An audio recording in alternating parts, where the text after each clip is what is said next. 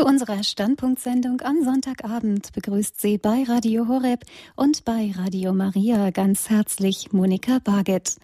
Unter dem Titel Das volle Werk Gottes setzen wir heute eine Reihe von Vorträgen über die Theologie der heiligen Hildegard von Bingen fort, die wir im Januar 2010 begonnen haben. Die mittelalterliche Mystikerin und Universalgelehrte Hildegard von Bingen wurde im Oktober 2012 feierlich zur Kirchenlehrerin erhoben. Schon der selige Papst Johannes Paul II. nannte Hildegard von Bingen ein Licht für ihr Volk und für ihre Zeit.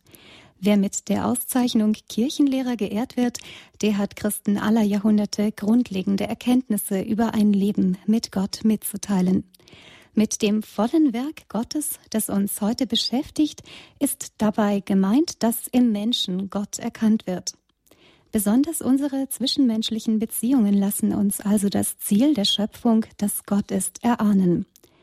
Gott, der den Menschen als Mann und Frau nach seinem Bilde geschaffen hat, hat uns auch berufen, als Männer und Frauen gemeinsam, das heißt in gegenseitiger Ergänzung, unseren Auftrag zu erfüllen dass das Verhältnis von Mann und Frau nicht nur ein Thema für die modernen Politiker und für Soziologen unserer Zeit sein darf, sondern uns als Kirche seit jeher bewegt, wird schon aus den Schriften Hildegards von Bingen über die Schöpfung deutlich. Neben ihrem bekannten Buch Wisse die Wege, der ersten Niederschrift ihrer Visionen, verfasste Hildegard von Bingen zwischen 1163 und 1174 auch das Buch der göttlichen Werke. Lateinisch heißt dieses Buch Liber Divinorum Operum, in dem sie die Schöpfungsordnung beschreibt. Dieser Liber Divinorum Operum gilt vielen Theologen als das reifste Werk Hildegards. Und wir werden gleich hier bei Radio Horeb einige Aussagen daraus hören. Heute Abend haben Sie, liebe Hörer, in unserer Sendung Standpunkt die Gelegenheit, mehr über Mann und Frau bei Hildegard von Bingen zu erfahren und auch Ihre Fragen dazu zu stellen. Als Referentin bei uns zu Gast ist heute Dr. Vicky Ranf, Hochschuldozentin am Institut für Cusanusforschung an der Theologischen Fakultät und der Universität Trier.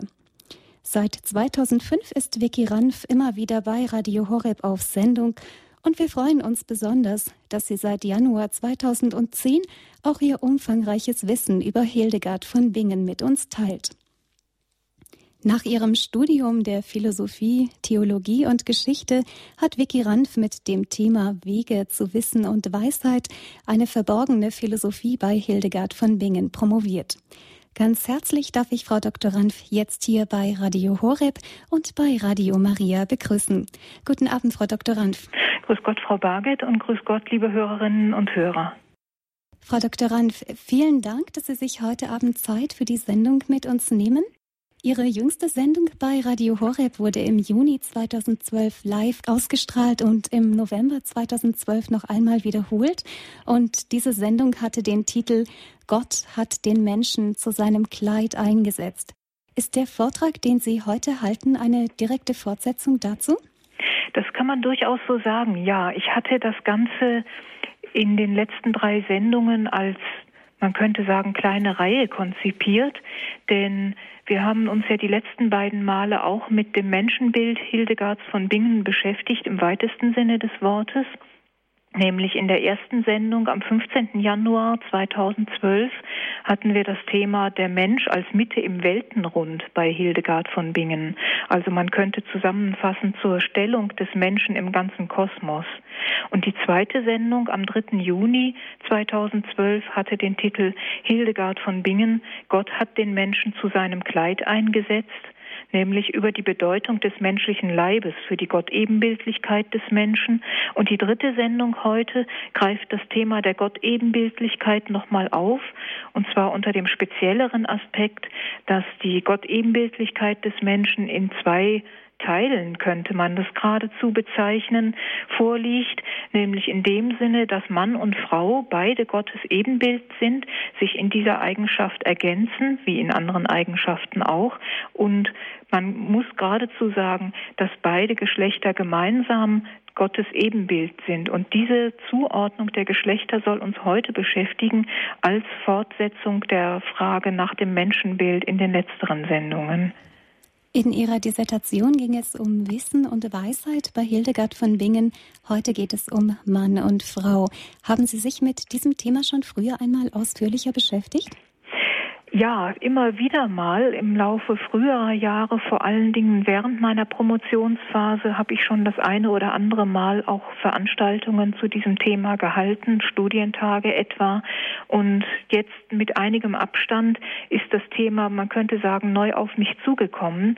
Denn die ganze gesellschaftliche Diskussion, die wir im Moment um Mann und Frau, um die sogenannte Gender-Ideologie haben, darum also, ob Mann und Frau wirklich fest festgelegt sind in der biologischen und auch psychologischen Eigenart, die man ihnen zuschreibt, oder ob das wirklich nur eine Zuschreibung in dem Sinne ist, dass man das rein soziologisch erklären kann, dass es nämlich, man höre und staune, Mann und Frau wirklich gar nicht gibt, sondern dass das alles nur Zuschreibungen sind und der Mensch in Wirklichkeit frei wäre, sich auszusuchen, was er sein will, also ohne jegliche Vorgabe der Natur oder geschweige denn der Religion oder sonstiger philosophischer Vorgaben, dass das alles nur menschengemacht wäre und der Mensch in Wirklichkeit davon völlig unabhängig. Das wird allen Ernstes vertreten heutzutage heutzutage und nicht nur vertreten als merkwürdige Philosophie, sondern das nimmt mittlerweile Einfluss auf unsere Politik und deswegen war mir das Thema neu wichtig. Die Genderfrage wird in der Tat nicht nur von seriösen Wissenschaftlern diskutiert, sondern eben auch in allen Medien. Und spätestens seit der Film Vision das Leben von Hildegard von Bingen auch auf die Kinoleinwände gebracht hat, wird Hildegard immer wieder als mittelalterliche Feministin verehrt.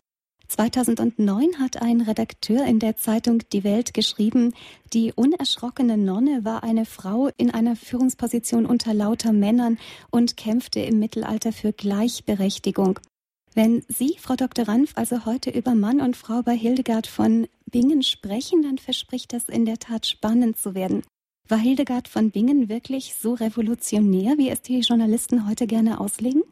Naja, nun, man müsste in diesem Fall wirklich mal den Journalisten, äh, die so argumentieren, ein kleines bisschen Nachhilfe darüber geben, was äh, mit historischen Personen äh, überhaupt an äh, Interpretationen möglich ist. Äh, ich habe den Eindruck, da werden Kampfbegriffe des späten 19. und des 20. Jahrhunderts herangetragen an eine Person des Mittelalters, sozusagen unsere Fragen, unsere Sorgen oder Probleme auf das Mittelalter projiziert wenn man dieses Zitat aus der Welt mal etwas ähm, genauer sich anguckt, unerschrocken war Hildegard sicherlich, das kann man vielleicht sagen, zumindest in dem Moment, in dem sie sich dazu durchgerungen hat, äh, den Auftrag auszurichten, den sie als von Gott empfangen geglaubt hat. Äh, sonst war sie eher offensichtlich ängstlicherer Natur, wie man einigen Stellen ihrer Schriften auch entnehmen kann, nämlich dass sie immer dann, wenn sie sich nicht dazu durchringen konnte, das aus auszurichten, was ihr selber unheimlich erschien, dass sie dann krank geworden ist. Also unerschrocken äh, nur in einem gewissen Sinne. Die Führungsposition unter lauter Männern, die stimmt ja so nicht, denn im Gegenteil, Hildegard als Äbtissin eines und später dann zweier Frauenklöster war ja zunächst mal unter lauter Frauen und nicht unter lauter Männern. Und die Führungsposition, die hatte jede Äbtissin in, im Mittelalter genauso wie heute. Nur die Frage ist, äh, wie äh, hängt das zusammen, beziehungsweise äh, wie äh, gewöhnlich oder ungewöhnlich ist das für eine mittelalterliche Frau, dann das Kloster auch zu verlassen und dann in der Tat auch unter Männern zu wirken, etwa wenn Hildegard Predigtreisen unternommen hat und dann auch durchaus mal dem Klerus die Leviten gelesen hat. Und die haben ihr das nicht übel genommen. Ist nur ein Beispiel, sondern im Gegenteil, man hat von ihr sogar das schriftliche Manuskript haben wollen von diesen Predigten. Und das nicht, um ihr damit irgendwie den Prozess zu machen, sondern um sich da rein zu vertiefen, weil man geglaubt hat, dass sie von Gott gesandt ist mit diesen Prophetien. Also wenn wir unsere modernen feministischen Ideen da reintragen, dann ist das ein völliger Anachronismus. Dankeschön, Frau Dr. Ranf. Es ist also gut, dass Sie uns heute ein historisch gut recherchiertes und differenziertes Bild von Hildegard und ihrer Spiritualität präsentieren werden. Bitte schön, wir freuen uns auf Ihren Vortrag. Ja, danke schön. Liebe Hörerinnen und Hörer, heute also der dritte Teil dieser kleinen Reihe, die wir im Januar 2012 begonnen haben. Wir hatten gerade schon das Stichwort Genderideologie. Das ist also die moderne Ideologie, die meint, man könnte die Geschlechterunterschiede aufheben, beziehungsweise man könnte davon ausgehen, dass die in Wirklichkeit gar nicht existieren, sondern menschengemacht seien. Dazu ist zu sagen, dass diese Ideologie die Gleichwertigkeit der Geschlechter mit einer angeblichen Gleichartigkeit verwechselt indem man nämlich versucht, die Unterschiede ganz wegzudeuten, um zu erreichen, dass über die abgeschaffte Gleichartigkeit beziehungsweise durch die äh, abgeschaffte Verschiedenheit eine Gleichartigkeit erzeugt werden könnte, die gewissermaßen für die Gleichwertigkeit der Geschlechter birgt. Hildegard geht da einen ganz anderen Weg. Nicht nur deswegen, weil sie in einer ganz anderen Zeit gelebt hat als wir und diese Fragen noch so gar nicht kannte, sondern auch deswegen und vor allem deswegen, weil sie aus biblischen Impulsen zu einem Ergebnis kommt, das auch meines Erachtens, das sei vorweggenommen an dieser Stelle, viel sinnvoller ist als das, was die Genderideologie uns einreden will. Denn die Unterschiede, die ja biologisch nicht zu leugnen sind, das wäre auch die Anfrage an die moderne Ideologie, die Unterschiede, die biologisch nicht zu leugnen sind, die werden von Hildegard durchaus aufgenommen und sinnvoll interpretiert, und zwar so, dass beide Geschlechter in ihrer Gleichwertigkeit dastehen. Zu Beginn möchte ich daher ganz kurz an die Bibelstellen erinnern, die zu diesem Thema in Frage kommen, bevor ich dann im Folgenden auf die verschiedenen wichtigen Stellen bei Hildegard von Bingen zu sprechen komme. In der Bibel also zunächst das Buch Genesis. Da heißt es im ersten Schöpfungsbericht in Genesis 1, Vers 27, Gott schuf den Menschen als sein Abbild. Als Abbild Gottes schuf er ihn. Als Mann und Frau schuf er sie. Oder man kann auch übersetzen, männlich, weiblich schuf er sie. Im ersten Korintherbrief haben wir im siebten Kapitel ein ganzes Kapitel über Ehe und Jungfräulichkeit und die Beziehung beider zueinander. Und im selben Brief, im elften Kapitel, Vers 12, heißt es bei Paulus, wie die Frau vom Mann stammt, so kommt der Mann durch die Frau zur Welt. Alles aber stammt von Gott. Das ist ein Vers, den wir uns merken sollten, weil er im Folgenden noch von Hildegard interpretiert wird. Daher also nochmal, wie die Frau vom Mann stammt, so kommt der Mann durch die Frau zur Welt. Alles aber stammt von Gott. 1 Korinther 11, 12. Und dann noch eine dritte Stelle, nämlich aus dem Epheserbrief im fünften Kapitel, eine längere Stelle, die Verse 21 bis 33 zur christlichen Familienordnung. Gegen Ende dieser Stelle heißt es zusammenfassend, dies ist ein tiefes Geheimnis. Ich beziehe es auf Christus und die Kirche. Diese Bibelstellen also zur Orientierung im Vorhinein. Im Folgenden nun werde ich einzelne Abschnitte auslegen aus Hildegards Visionswerken, nämlich aus dem ersten großen Visionswerk Sivias, Wisse die Wege, und aus dem letzten, dem dritten großen Visionswerk, dem Liber Divinorum Operum, dem Buch der göttlichen Werke. Und zwar die Stellen zu Mann und Frau, also dem Verhältnis der Geschlechter zueinander, aber auch Stellen, an denen entweder nur vom Mann oder nur von der Frau die Rede ist und schließlich schwerpunktmäßig auch einzelne Stellen zur Ehethematik, wobei das Thema der christlichen Jungfräulichkeit, das eigentlich mit der Ehe eng verbunden ist, heute nur ganz am Rande angesprochen werden kann. Auch das ist ein wichtiges Thema zur Geschlechter Anthropologie, aber das wäre bei Hildegard ein eigenes Thema. Sie hat zu diesem Thema 400 Stellen in ihrem Gesamtwerk, die sich an einem Abend auch nicht in einer repräsentativen Auswahl präsentieren lassen. Daher also der Schwerpunkt der Ehe heute Abend. Zudem kommt noch ein Aspekt zum Tragen, den ich vorher noch ganz kurz ansprechen möchte, bevor ich auf die einzelnen Stellen zugehe, nämlich der sogenannten Geschlechtertypologie. Geschlechtertypologie heißt, dass ganz typische Phänomene, könnte man das neuer übersetzen, die äh, für die einzelnen Geschlechter gelten, in ein System im gewissen Sinne gebracht werden, wobei man mit dem Wort System vorsichtig sein muss. Das ist also kein modernes philosophisches System, aber System in dem Sinne zu verstehen, dass ein ganz bestimmter Typus jedem Geschlecht zugeschrieben wird. Also ein Beispiel, dass der Mann etwa äh, durch seine größere Körperkraft, Muskelkraft ähm, für Stärke steht, während die Frau durch ihre größere Weichheit, durch auch die Rundheit, könnte man sagen, des Leibes, also jetzt nicht im Sinne von äh, rundlich, sondern im Sinne des, äh, der weicheren Formen, dass die Frau deswegen für mehr Weichheit und für, ja, dann auch Schwäche steht. Schwäche aber nicht nur im abwertenden Sinne, sondern durchaus auch im Sinne der weicheren Stärke. Da kommen wir noch drauf zurück. Also das heißt, unabhängig davon, wie das einzelne Individuum ist, die einzelne Person, wird dem einzelnen Geschlecht etwas Bestimmtes zugeschrieben, was den Typ dieses Geschlechts ausmacht. Das ist also die Geschlechtertypologie. Hildegard von Bingen nun, die, wie wir schon gehört haben, seit kurzem zur Kirchenlehrerin erhoben ist, hat in sehr origineller Weise die Lehre der Kirche über die Geschlechter ausgelegt in ihren Visionsschriften. Es hat ein wacher Beobachter vor einiger Zeit festgestellt, dass es im Werk Hildegards von Bingen zu diesem Thema auch gewisse Parallelen gäbe zur Theologie des Leibes Papst Johannes Pauls II. Und ich glaube, dass das eine richtige Beobachtung ist, der man noch näher nachgehen sollte. Das aber heute Abend nur als Hinweis.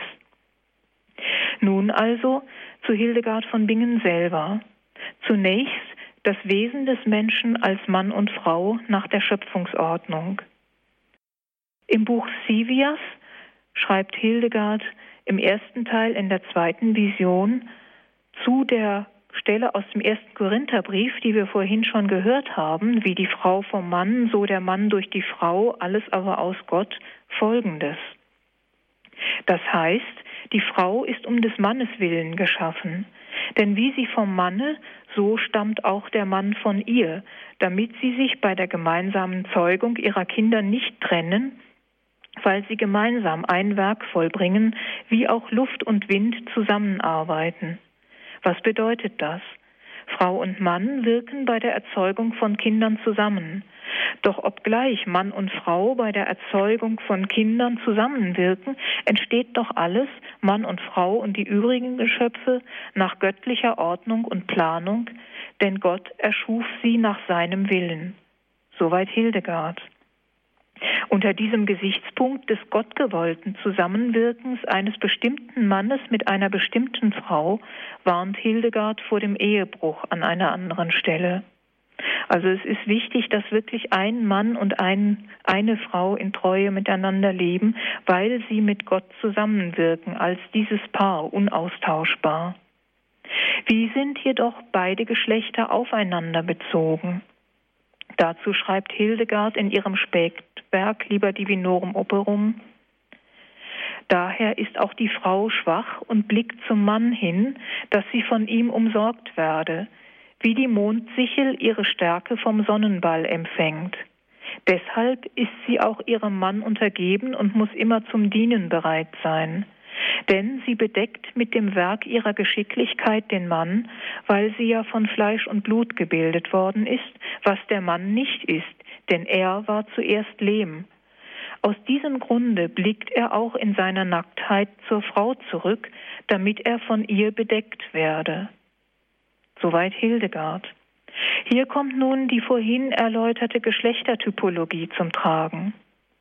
Die paulinische, also bei Paulus schon vorliegende Über- und Unterordnung von Mann und Frau nach Epheser 5 wird hier aufgenommen. Hildegard wehrt sich also nicht gegen diese Bibelstelle, die uns Modernen heute doch äh, ziemliche Probleme bereitet, was man immer erleben kann, wenn ganz selten mal diese Lesung in der Kirche gelesen wird. Da hat man den Eindruck, dass äh, zumindest den Frauen die Antwort Dank sei Gott am Ende der Lesung so ein bisschen im Hals stecken bleibt, wenn es da heißt, die Frau soll sich dem Mann unterordnen. Ja, wie können wir das heute verstehen? Ist das äh, von Paulus einfach zeitbedingt oder ist das Wort Gottes, mit dem wir heute leben müssen, sozusagen Pech gehabt? Wir müssen uns unterordnen. Wie ist das zu verstehen? Wenn man bei Paulus mal in den Text guckt, dann heißt es zunächst in dem Vers 21 im fünften Kapitel des Epheserbriefes, einer ordne sich dem anderen unter in der gemeinsamen Ehrfurcht vor Christus. Das ist also das Rahmenthema. Und dann erst heißt es, ihr Frauen ordnet euch euren Männern unter wie dem Herrn. Denn der Mann ist das Haupt der Frau, wie auch Christus das Haupt der Kirche ist. Das ist also der Vergleichspunkt. Er hat sie gerettet, denn sie ist sein Leib. Wie aber die Kirche sich Christus unterordnet, sollen sich die Frauen unterordnen und so weiter. Ich lasse jetzt noch was aus, dann heißt es später, ihr Männer liebt eure Frauen, wie Christus die Kirche geliebt und sich für sie hingegeben hat und so weiter. Und dann heißt es, wer seine Frau liebt, liebt sich selbst. Keiner hat je seinen eigenen Leib gehasst, sondern ernährt und pflegt ihn, wie auch Christus die Kirche. Dies ist ein tiefes Geheimnis. Ich beziehe es auf Christus und die Kirche. Ich habe jetzt nur ausgewählte Stellen aus dieser langen Lesung zitiert, aber wir sehen schon, dass das doch in der Summe ein ausgewogenes Thema ist und nicht so sehr zu Lasten der Frau geht, wie man es Paulus gerne unterstellt. Und was macht jetzt nun Hildegard daraus? Sie hat also die paulinische Über- und Unterordnung zunächst zur Kenntnis genommen nach Epheser 5, aber dort heißt es, wie wir gerade schon im Original von Paulus gehört haben, der Mann soll die Frau lieben, wie Christus die Kirche liebt und sein Leben für sie gibt. Unser Problem mit dieser Stelle ist doch wohl eher, dass Ehen immer noch wie unter den Bedingungen des Sündenfalles gelebt werden. Da hatte es nämlich geheißen in Genesis 3,16, zu Eva, Dein Verlangen wird nach deinem Mann sein, er aber wird über dich herrschen. Und man kann dazu ergänzen, wenn der Mann seine Frau mit der Hingabe Christi liebte, dann wären sicherlich auch Über- und Unterordnung für uns kein Problem. Wir sehen also, dass Hildegard in diesem so sehr schwierigen Punkt durchaus zur Ausgewogenheit neigt und nicht zu Lasten der Frau argumentiert. Ein weiterer Punkt in der Stelle, die ich vorhin von Hildegard zitiert habe, war das Bild von Sonne und Mond, das ganz klassisch ist für die Zuordnung der Geschlechter. Das hat Hildegard nicht erfunden, nämlich, dass die Frau für den Mond steht und die Sonne für den Mann. Das ist zum Teil begründet in der Sprache, im grammatikalischen Geschlecht. Im Unterschied zum Deutschen ist in vielen Sprachen die grammatikalische Zuordnung umgekehrt. Da ist der Mond weiblich und die Sonne männlich. Und das wird aufgenommen, um gewissermaßen diese Geschlechtertypologie, von der die Rede war, auch bildlich zu illustrieren. Ein weiterer Punkt. Die Frau ist die geschicktere, und zwar deswegen, weil sie aus feinerem Stoff gestaltet ist. Nämlich im Schöpfungsakt ist sie aus der Rippe Adams entstanden, während Adam nach dem zweiten Schöpfungsbericht in Genesis Kapitel 2 aus dem Lehmboden entnommen ist. Also Hildegard ist sehr geistreich, möchte ich sagen, in diesem Zusammenhang, wenn sie aus diesem Sachverhalt, dass Adam aus Lehm erschaffen ist und Eva aus der Rippe Adams, herausliest, dass die Frau aus feinerem Stoff ist, gewissermaßen auch die versiertere in gewisser Hinsicht und dass sie daraus auch Autorität gewinnt, übrigens auch dem Mann gegenüber, auch wenn sie nach Paulus dienen soll, wie wir vorhin gehört haben. Dienen ist hier nämlich nicht als Versklavung der Frau unter den Mann gemeint, sondern nach dem Evangelium ein Weg der Ähnlichkeit mit Christus, in diesem Fall der Ähnlichkeit mit Christus für die Frau.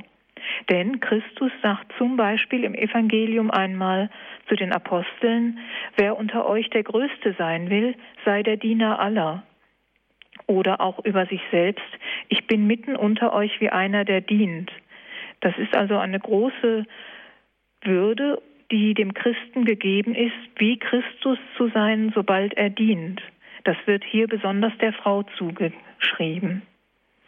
Man kann also zusammenfassend sagen, zu dieser doch sehr schwierigen Interpretation des Epheserbriefes, Hildegard überspringt sperrige Bibelstellen nicht, sondern im Gegenteil, sie findet eine ausgleichende Auslegung, die aber die Bibel durchaus ernst nimmt und nicht wegexegetisiert, was einem unbequem ist, wie das zumindest den Anschein macht, dass das heute gelegentlich passiert.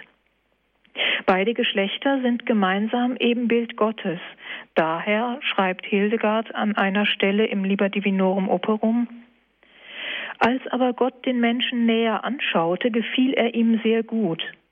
Denn gemäß dem Kleid seines Bildes und gemäß seiner Ähnlichkeit hatte er ihn geschaffen. Insofern sollte er durch das Instrument seiner vernünftigen Stimme alle seine Wundertaten laut verkünden. Der Mensch nämlich ist das volle Werk Gottes, weil Gott durch ihn erkannt wird. Denn Gott hat alle Geschöpfe seinetwegen erschaffen und ihm den Vorzug eingeräumt, in einem Kuss wahrer Liebe durch die Vernünftigkeit ihn zu preisen und zu loben. Aber es fehlte ihm eine Hilfe seiner Ähnlichkeit. Daher hatte Gott jenem auch eine Hilfe gemacht, welche die spiegelhafte Gestalt der Frau war, in der das ganze Menschengeschlecht verborgen war. Und das sollte sie in der Kraft der Stärke Gottes hervorbringen, wie ja auch er, Gott, in der Kraft seiner Stärke den ersten Menschen bewirkt hatte. So sind also Mann und Frau miteinander vermischt oder verbunden worden, wie das eine Werk durch das andere ist. Denn der Mann ohne Frau würde nicht Mann gerufen, und die Frau ohne den Mann würde nicht Frau genannt. Denn die Frau ist das Werk des Mannes und der Mann ist ein Anblick des Trostes für die Frau und keiner von beiden könnte ohne den anderen sein. Und der Mann versinnbildlicht die Gottheit, die Frau aber die Menschheit des Sohnes Gottes. Soweit dieses längere Zitat bei Hildegard. Fassen wir zusammen an dieser Stelle, was in dieser Stelle gesagt worden ist. Beide Geschlechter zusammen sind Ebenbild Gottes, wie wir schon gehört haben. Beide sind berufen zum Lobpreis Gottes. Sie sind das volle Werk Gottes, wie es auch im Vortragstitel heute heißt, der stammt aus dieser Stelle. Beide sind das volle Werk Gottes zur Erkenntnis Gottes. Das ist also der Sinn. Beide sind aufeinander zwar bezogen, aber nicht in dem Sinne, dass sie sich gegenseitig genügen und gewissermaßen einen Egoismus zu zweit leben, sondern in dem Sinne, dass sie gemeinsam sich gegenseitig zur Gotteserkenntnis führen. Das ist der Sinn der Ehe und der menschlichen Beziehung überhaupt. Ein weiterer Punkt, der ausgesagt wird, im Schöpfungsakt wird der Mensch durch Anhauchung durch Gott ins Leben gerufen. Hildegard interpretiert das an anderer Stelle so, dass Gott den Menschen ins Leben küsst, also dass gewissermaßen alle Welt den Kuss ihres Schöpfers empfing. So sagt Hildegard an der anderen Stelle, dass also der Kuss als Ausdruck der Liebe Gottes zum Menschen dem Menschen zugleich das Leben vermittelt. Der Mensch nun hat Teil an der Vernünftigkeit Gottes und kann daran nicht nur teilhaben, sondern dies auch weitervermitteln. So etwa, indem die Frau die Vernünftigkeit dem Mann ja wie in einem Spiegel vor Augen hält. Der Mann erkennt sich selbst nämlich in der Frau wie in einem Spiegel. Der Mann erkennt sich also in der Frau, aber könnte man hinzufügen, er erkennt oft genug sich nicht in sich selbst sondern der Mann scheint dazu zu neigen, ein Gegenüber zu brauchen, in dem er sich erkennen kann. Beide nun sind aufeinander verwiesen und beide stützen sich gegenseitig in verschiedener Weise. Wenn wir noch einmal auf die Typologie zurückkommen, der Mann als Ersterschaffener nach dem Schöpfungsbericht bildet jetzt auf Christus bezogen die göttliche Natur Christi ab ohne aber, das muss man dick unterstreichen, ohne Gott zu sein. Denn der Mann ist ja Geschöpf, so wie die Frau auch, aber er bildet die göttliche Natur Christi ab. Die Frau dagegen bildet die Menschennatur Christi ab, die Christus aus einer Frau angenommen hat, so dass also beide nach dieser Typologie, Mann und Frau, Christus, den ganzen Christus abbilden, der wahrer Gott und wahrer Mensch ist. Zugleich aber hat die Frau den Vorrang, aus feinerem Stoff zu sein. Denn Gott schuf den Mann von der Erde und verwandelte ihn in Fleisch und Blut, die Frau aber, vom selben Mann genommen, blieb Fleisch vom Fleische und musste nicht in etwas anderes verwandelt werden, bemerkt Hildegard im Liber Divinorum Operum. Also hier ist wieder der Ausgleich. Zunächst hat man den Eindruck, dass der Mann einen Vorrang hat darin, dass er die göttliche Natur Christi abbilden darf. Aber zugleich könnte man sagen, das führt Hildegard nicht näher aus, das ist jetzt meine Interpretation. Man könnte durchaus sagen, der Mann hat auch darin eine gewisse Schwäche, denn er ist ja nicht Christus. Er verkörpert oder er versinnbildet ja nur das, was die göttliche Natur Christi aussagt. Der Mann ist nicht Gott und er ist auch nicht Christus. Die Frau dagegen bildet nicht nur die Menschennatur Christi ab, sondern verkörpert sie geradezu, denn sie ist ja Mensch. Und von daher kann man sagen, gleicht sich das wieder in etwa aus. Dadurch, dass der Mann nur repräsentiert, was er selber nicht ist, dafür darf er das höhere Prinzip repräsentieren und umgekehrt die Frau verkörpert das, was sie wirklich selber ist, aber dafür das geringere Prinzip, nämlich das menschliche. Aber beide zusammen bilden den ganzen Christus ab. Und, wie wir gerade in dem nächsten Zitat gehört haben, die Frau hat den Vorrang, von dem vorhin schon die Rede war, durch ihre Erschaffung aus der Rippe Adams, dass sie vom Mann stammt und als Fleisch vom Fleisch deswegen nicht mehr verwandelt werden muss, während der Mann sozusagen noch Nachhilfe nötig hat, indem er aus dem doch erdenschweren Lehm in Fleisch und Blut verwandelt werden musste im Schöpfungsakt durch Gott. Nach dem Sündenfall nun sind beide, Adam und Eva, immer noch zur ehelichen Treue verbunden, damit sie in einer Einheit übereinstimmen wie Leib und Seele im Menschen. So sollen sie sich in der Verbannung außerhalb des Paradieses gegenseitig helfen. Das ist also auch ein wichtiger Sinn der Ehe. Beide sollen aufeinander bezogen bleiben und in Treue verbunden, damit sie sich gegenseitig helfen, wieder ins Paradies zurückzufinden durch die Kraft der Erlösung, die Christus für uns erwirkt hat. Trennen sollen sie sich allenfalls, und da ist Hildegard gut mittelalterlich, weil das damals häufiger vorkam, nämlich wenn sie beide dazu entschlossen sind, ins Kloster zu gehen. Das findet man heute eher selten, dass ein Ehepaar sich trennt, um ins Kloster zu gehen. Aber das ist auch bis heute vom Kirchenrecht her eine Möglichkeit, die vorgesehen ist, der Trennung. Aber wenn das, dieser seltene Fall nicht eintritt, dann sollen sie in Treue miteinander ausharren. Wie alles dies in der Erlösungsordnung gelingen kann, das sehen wir in einzelnen konkreten Beispielen nach der Musikpause.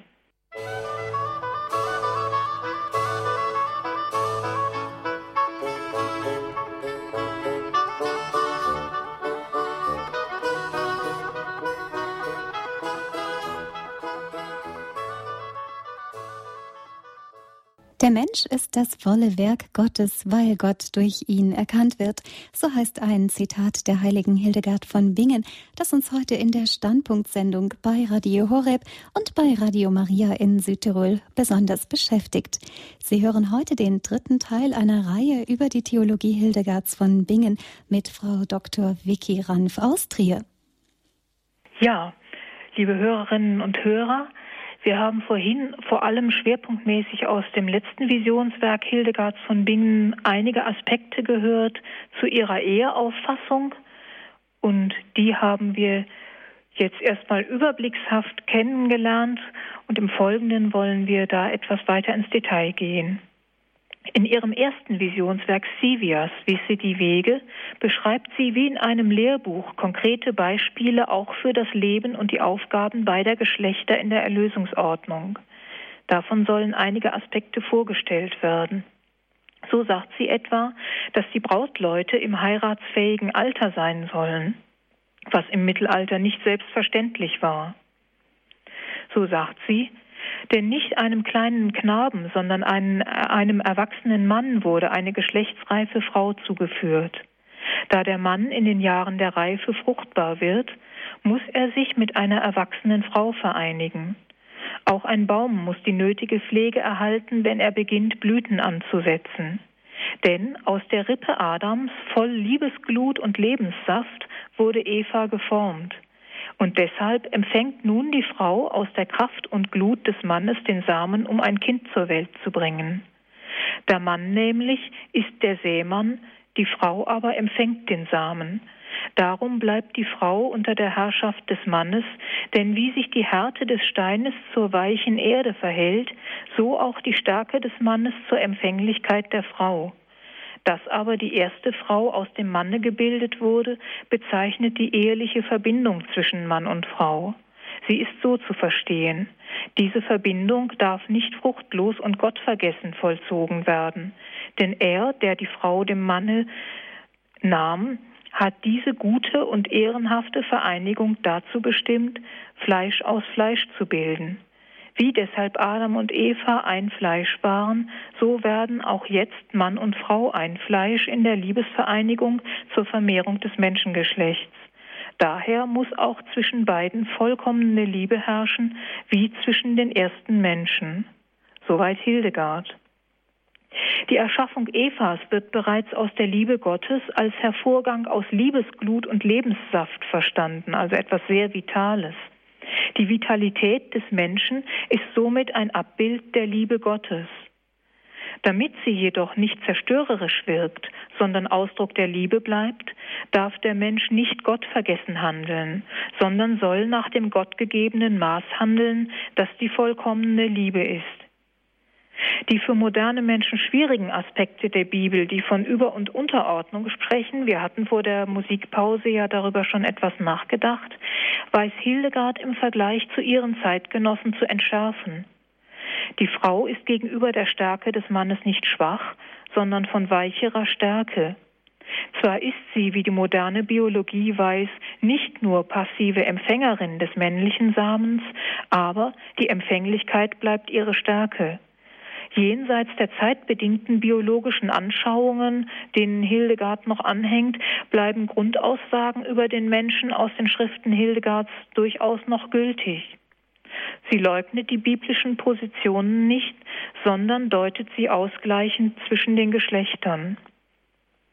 So wollen wir nun uns ansehen, wie Mann und Frau in ihrer Stellung zu Christus und der Kirche gesehen werden. Unabhängig von Alter und Geschlecht werden die Menschen zur Taufe zugelassen, aber sie sollen ihre Taufberufung in verschiedener Weise leben. Das ist also ein Stichwort, das auch ganz gut zum heutigen Fest der Taufe Jesu passt. Hildegard gibt, das kann ich jetzt nicht im Einzelnen ausführen, etwa Kleidervorschriften für beide Geschlechter. Sie sieht das sogar so, dass äh, die Geschlechter durch ihre Kleidung erkennbar und unterscheidbar bleiben sollen. Ein Gedanke, der sich heutzutage nahezu verflüchtigt hat. Sie spricht auch in einem Kapitel von Verfehlungen in der Sexualität, die den Eindruck erwecken, als hätte sie ein moraltheologisches Handbuch zu Rate gezogen. Etwa, wenn sie über Homosexualität spricht und über andere Verfehlungen im Bereich der Sexualität. Ich will das nicht im Einzelnen ausführen, sondern nur die Idee zusammenfassen, die dahinter steht. Zum einen soll der Mensch an der Zweigeschlechtlichkeit festhalten. Zum Zweiten soll er im Bereich der Sexualität Menschlichkeit walten lassen und nicht gewissermaßen auf die Stufe des Viehs herabsinken. Und das Dritte, was sie hervorhebt, man soll das menschliche Gegenüber im Auge behalten und nicht sich auf sich selbst zurückziehen. Zusammenfassend kann man sagen, ein Mann und eine Frau sollen aufeinander bezogen sein. Warum ist dies so wichtig? Das Paar nämlich bildet etwas viel Umfassenderes ab als sich selbst, nämlich das Verhältnis Christi zur Kirche, wie wir eingangs schon im Zitat aus dem Epheserbrief gehört haben. Wie Christus zur Kirche soll der Mann zur Frau stehen und umgekehrt. Die menschliche Ehe bildet nach christlicher Auffassung dieses Verhältnis des Bräutigams Christus und der Braut Kirche ab. Und deswegen ist es so wichtig, dass Mann und Frau in Treue und in einer guten Ordnung miteinander leben. So schreibt Hildegard in ihrem letzten Visionswerk, in einer Ausdeutung von Offenbarung, also der Offenbarung des Johannes, Kapitel 21, Vers 2. Da heißt es in der Bibel, ich sah Jerusalem vom Himmel herabsteigen, geschmückt wie eine Braut für ihren Mann. Diesen Vers deutet Hildegard. Das steht folgendermaßen für das Verständnis offen. Diese Braut bezeichnet die heilige und geschmückte Seele, die dem Christus in der Mitgift seines Blutes anvermählt ist und die zu ihm hinblickt wie eine Braut zum Bräutigam. So Hildegard. Das uns vielleicht etwas fremde Bild von der Mitgift seines Blutes, das bedeutet eine Anspielung auf das Bundesblut, nämlich der Eucharistie, dass Christus am Kreuz sein Blut für die Kirche vergießt und im selben Moment die Kirche sich selbst vermählt, also dass gewissermaßen die Brautschaft zwischen Christus und der Kirche in dem Moment sich anbahnt und geschlossen wird, indem Christus das Blut am Kreuz für die Kirche vergießt. Und dieses Bild des Blutvergießens des Bundes wird auf die Eucharistie bezogen, das Blut des Bundes heißt es da ja auch, und dieses wiederum wird auf den Ehebund hin ausgelegt. Also das ist die Brücke, die in diesem sehr kurzen Begriff Mitgift seines Blutes mitschwingt. Also da muss man sehr genau lesen, um diese Zusammenhänge mitzuvollziehen. Das war in der Zeit der Kirchenväter durchaus ein üblicher Gedanke, den Hildegard offensichtlich noch kannte. Also diese tiefe Deutung, dass jedes Ehepaar letztlich das bräutliche Verhältnis zwischen Christus und Kirche abbildet, liegt diesen ganzen Gedanken zugrunde bei Hildegard. Dieser Bezug zur ehelichen Bindung aber ist in allen Ständen der Kirche gegeben, da die Ehe das Verhältnis zwischen Christus und der Kirche widerspiegelt, das von der Jungfräulichkeit um Christi willen selbst dargestellt wird. Deswegen sollen nun auch noch einige Aspekte erklärt werden, die die zölibatären Lebensformen in der Kirche betreffen. So sagt Hildegard im Buch Sivias, ein Priester solle zwei, keine zwei Bindungen haben. Und zwar führt sie aus, ich will nämlich nicht, dass die Priester sich doppelt binden. Denn der Priester hat sich mit der Gerechtigkeit verbunden, so dass sie seine Gattin ist, mit der er das übrige Volk ernährt und belehrt, wie ein Vater seine Söhne zu erziehen und lehren pflegt. Und wie wäre er als Priester dazu fähig, im rechten Maß zwei Bindungen gerecht zu werden, die sich durch Gegensätzlichkeit unterscheiden? Wieso? Die eine ist fleischlich, die andere geistlich. Das ist also der Grund nach Hildegard, warum der Priester im Zölibat leben soll, nicht heiraten soll, weil er schon eine Bindung hat. Hier interessanterweise im Begriff der Gerechtigkeit formuliert. Wir würden vielleicht heute eher sagen, der Priester soll für seine Gemeinde sorgen und für die Kirche und für Christus ganz da sein und sich ganz Christus schenken, um für die Gemeinde ganz da sein zu können. Wir würden das vielleicht nicht im Begriff der Gerechtigkeit fassen. Aber Hildegard sieht, dass der Priester keine zwei Bindungen leben kann, ohne der einen äh, nicht ausreichend gerecht werden zu können und plädiert deswegen in ihrer Zeit für den Zölibat. Ein anderes Beispiel, ähnlich brisant und ähnlich heiß diskutiert heute, nämlich die Frage des Frauenpriestertums. Auch die Frage hat Hildegard schon bedacht. Sie setzt voraus, dass die Frau empfängt, aber nicht aus sich heraus. Und so schreibt Hildegard, wie daher die Erde sich nicht selbst pflügen kann, so darf auch dem Priester beim Dienst der Konsekration des Leibes und Blutes meines Sohnes keine Frau gleichgestellt werden, wenngleich sie das Lob ihres Schöpfers singen kann. So empfängt auch die Erde Regen zu fruchtbarer Bewässerung. Und wie die Erde jede Frucht hervorbringt, so kommt in der Frau jede Frucht eines guten Werkes zur Vollendung. Wieso? Weil sie den hohen Priester zum Bräutigam nehmen kann. Auf welche Weise? Die meinem Sohn vermählte Jungfrau erhält ihn als Bräutigam, weil sie ihren Leib einem fleischlichen Mann versagte. Und deshalb hat sie in ihrem Bräutigam das Priestertum und jeden Altardienst und besitzt all seinen Reichtum mit ihm. Und wie der Bräutigam seine Braut innig liebt, so umarmt auch mein Sohn liebevoll seine Bräute, die aus Liebe zur Keuschheit zu ihm eilen. Soweit Hildegard. Ich muss sagen, das ist doch eine sehr sympathische Art, wie sie das Ausgeschlossensein der Frau vom Priesteramt positiv zu deuten weiß, indem nämlich, ich wiederhole den Gedanken nochmal, die Frau zumindest wenn sie dazu berufen ist, den hohen Priester, nämlich Christus, zum Bräutigam nehmen kann und in ihrem Bräutigam eigentlich alles besitzt, was ihm gehört und es deswegen gar nicht mehr nötig hat, ein einzelnes Amt anzustreben, denn im Reichtum der Braut liegt alles, was Christus besitzt, und das einzelne Amt ist viel weniger als das, was die Braut Christi mit Christus zusammen besitzen kann. Die Braut Christi nämlich lebt mit ihrem Bräutigam in inniger Liebe, was das Zentrum ihrer Berufung ist. Nicht der Verzicht, nicht die Askese und schon gar nicht eine leibfeindliche Einstellung, die nicht der guten Schöpfung entspräche, sondern allein die Liebe zu Christus, die jede andere Beziehung und Bindung hinter sich lässt. Dies ist ein wichtiges Thema, dem Hildegard aus eigener Erfahrung viel Raum gibt. Aber heute wie schon eingangs bemerkt, müssen wir das Thema etwas beiseite lassen, bis auf diese Stellen, die ich jetzt schon interpretiert habe, weil das ein eigenes großes Thema wäre. Schließlich möchte ich noch ein paar Gedanken nennen zur Thematik der Endzeit und der Ewigkeit, also die sogenannten eschatologischen Themen, sofern sie Mann und Frau betreffen. Und zwar hat Hildegard zwei berühmte Stellen, an denen sie über Mann und Frau zunächst in der Endzeit und dann in der Ewigkeit spricht.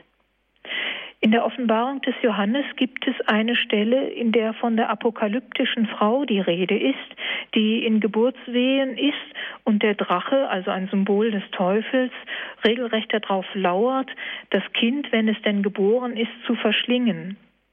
Das ist also die biblische Stelle, die dann so ausgeht, dass die Frau in die Wüste entrückt wird und dass äh, der Teufel, die Schlange oder der Drache zurückgehalten wird und gehindert wird daran, das Kind zu verschlingen, indem nämlich äh, durch einen Wasserstrom äh, und das äh, Entrücken der Frau mit ihrem Kind gewissermaßen der Teufel ausgeschaltet wird. Das ist ein sehr schwieriges Bild, das aus der apokalyptischen Denkweise der Offenbarung des Johannes stammt. Und Hildegard interpretiert das nun, was mit diesem Bild gemeint sein könnte. Sie äh, führt nämlich dann im Folgenden aus, dass diese Frau, von der da die Rede ist in der Apokalypse, Züge Marias trägt, aber auch Bild der Kirche ist. Das sind also klassische Gedanken, die die Kirche zu diesem Buch immer schon hatte. Aber Hildegard führt nun aus über den alten Drachen, der das Kind zu verschlingen versucht. Der Drache verschärfte seinen Zorn gegen die Frau denn er erkannte, dass jene durch das Gebären die Wurzel des ganzen Menschengeschlechtes sei. Also Mutter aller Lebenden kann man ergänzen aus dem Alten Testament, aus dem Schöpfungsbericht. Also die Mutter ähm, und dass äh, sie die Wurzel des ganzen Menschengeschlechtes sei. Hildegard fährt fort. Und er hegte den größten Hass gegen sie und sagte zu sich, dass er niemals aufhören würde, jene zu verfolgen. Denn durch die Frau, genauer durch die Jungfrau, wurde er als Ganzer enttäuscht. Also gemeint ist Maria. Deswegen entbrannte er in seiner Wut gegen jene.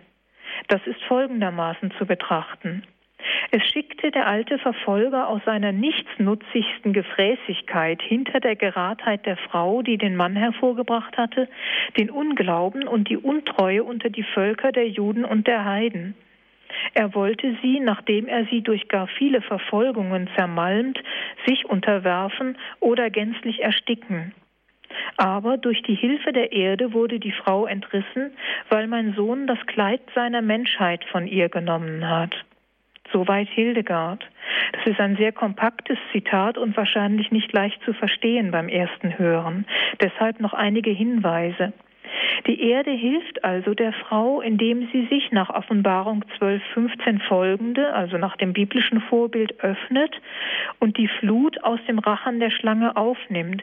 Denn die Schlange, der Drache, wollte die Frau gewissermaßen durch die Flut, die aus seinem Rachen kommt, ertränken oder wegspülen. Und die Erde öffnet sich nun nach dieser Bibelstelle und verschluckt die Flut und die Frau wird entrückt. Also, damit diese Frau nicht weggeschwemmt wird, die äh, zunächst Maria ist, die Christus gebiert und die dann aber auch die Kirche symbolisiert, die alle Gläubigen hervorbringt in der Taufe, deswegen äh, schickt Gott gewissermaßen äh, diese Naturphänomene, die dafür sorgen, dass die Flut des Drachen, des Teufels, der Frau, also Maria und der Kirche nichts anhaben kann.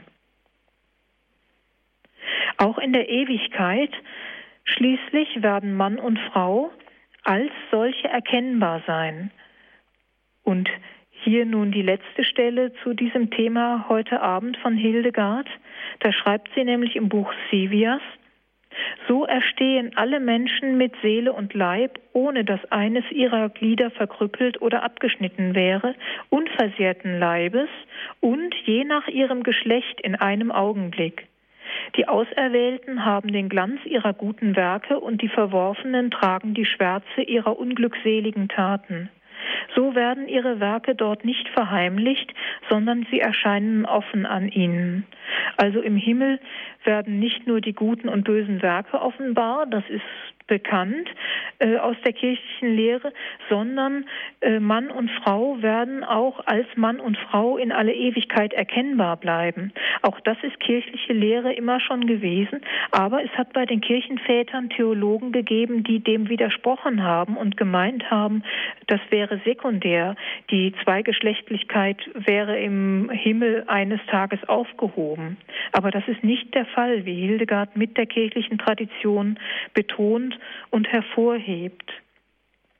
Ich möchte nun zum Schluss einige Thesen zusammenfassen, sechs sind es genau genommen, die meines Erachtens in aller Kürze wiedergeben können, was Hildegard uns an dieser Stelle zu Mann und Frau in der Kirche und auch in der Verbindung untereinander zu sagen hat. Und das kann dann durchaus auch eine Gesprächsgrundlage geben für unsere unser Gespräch miteinander nach der Musikpause, nämlich folgendes. Sie hat als Fazit, wenn man es zusammenfasst, folgende Gedanken. Erstens, Mann und Frau sind gleichwertig, aber nicht gleichartig. Zweitens, Gott wollte die Zweigeschlechtlichkeit des Menschen, denn gemeinsam sind Mann und Frau Gottes Ebenbild.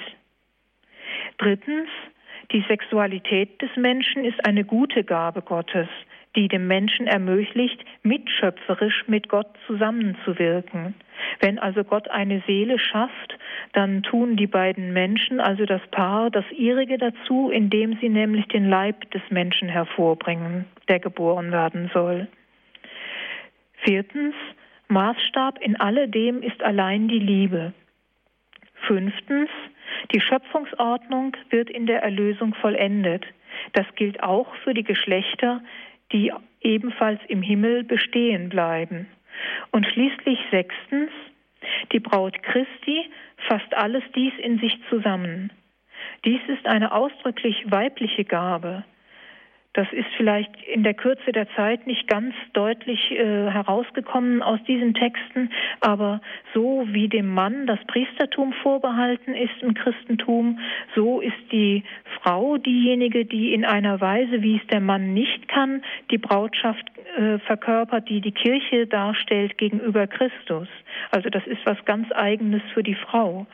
Die Braut Christi fasst also alles dies in sich zusammen als ausdrücklich weibliche Gabe. Dagegen der um Christi willen ehelose Mann erscheint in ebenfalls neutestamentlicher Tradition als der Freund des Bräutigams. Und in diesem Begriff ist zunächst Johannes der Täufer erfasst, aber das wird auch weiter tradiert für jeden Mann, der um Christi willen ehelos bleibt. So sehen wir, dass die beiden Geschlechter in einer sehr unterschiedenen, aber doch aufeinander zugeordneten und von Gott gleichermaßen geliebten Weise geachtet und geschaffen sind. Ich danke Ihnen für die Aufmerksamkeit. Wir bedanken uns ganz herzlich bei Frau Dr. Vicky Ranf aus Trier für ihren Vortrag über Mann und Frau bei Hildegard von Bingen. Sie, liebe Hörer, haben die Standpunktsendung bei Radio Horeb und bei Radio Maria am Sonntagabend eingeschaltet. Heute hören Sie den letzten Teil einer kleinen Vortragsreihe zum Menschenbild bei Hildegard von Bingen. Das volle Werk Gottes, so beschreibt Hildegard von Bingen die Beziehung von Mann und Frau. Für Hildegard ist die Körperform zum Beispiel ein Ausweis für die inneren Eigenschaften und die Berufung des Mannes. Mann und Frau sind keineswegs gleichartig, wie es die Gender-Ideologie immer wieder behauptet. Wir haben gleich Gelegenheit, nach der Musikpause mit Vicky Ranf weiter über dieses Thema zu sprechen. Mein Name ist Monika Barget. Ich begleite Sie heute Abend durch die Sendung.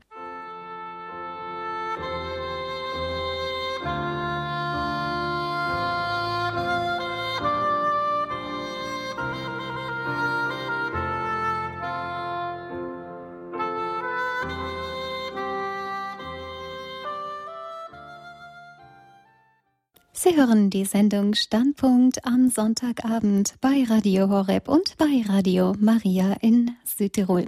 Mein Name ist Monika Barget und ich freue mich, dass wir heute Abend Frau Dr. Vicky Ranf, Hochschuldozentin am Institut für Cusanus-Forschung an der Theologischen Fakultät und an der Universität Trier zu Gast haben. Vicky Ranf hat nach ihrem Studium der Philosophie, Theologie und Geschichte mit dem Thema Wege zu Wissen und Weisheit eine verborgene Philosophie bei Hildegard von Bingen promoviert. Hildegard von Bingen, das ist auch heute Abend das Thema in der Standpunktsendung. Im letzten Teil einer kleinen Reihe zum Menschenbild bei Hildegard von Bingen beschäftigen wir uns heute Abend konkret mit der Zweigeschlechtlichkeit des Menschen in der Schöpfungsordnung, also mit Mann und Frau und ihrer je eigenen Berufung. Frau Dr. Rand, vielen Dank für den Vortrag. Ich sehe schon, ja, dass ein Hörer in der Leitung wartet. Ich begrüße Herrn Dr. Destloch aus München. Grüß Gott. Grüß Gott. Grüß Gott. Ich möchte sehr herzlich danken für diese differenzierte Art und wissenschaftliche Fundierung des Bildes von Mann und Frau aus der Perspektive der Kirche und von Hildegard von Bingen, was ja heute mit einer neuen Autorität zur Kenntnis genommen wird. Die Differenziertheit entspricht durchaus dem heutigen Verständnis von Mann und Frau in ihrer gleichen Würde, dass das Krude mit Gleichheit der Rechte gleichgesetzt wird, ist einfach inkommensurabel. Aber es ist unser Erzbischof in München hat in seiner Silvesterpredigt einen großen Mangel der Moderne festgestellt und ich kann das nur unterstreichen. Sie hat kein Menschenbild hervorgebracht, im Gegenteil. Sie hat das christliche Menschenbild, das ja differenziert ist und das Sie wunderbar dargestellt haben, entsorgt. Und aus diesem Grunde sind die sozioökonomischen Modelle äh, links und rechts des Spektrums gescheitert und wir haben eine tiefe Krise, in der wir uns pragmatisch durchlavieren. Um aus ihr herauszukommen, bedürfen wir in den Grenzen der Vernunft aber auch als Christen einer Artikulierung des Bildes vom Menschen.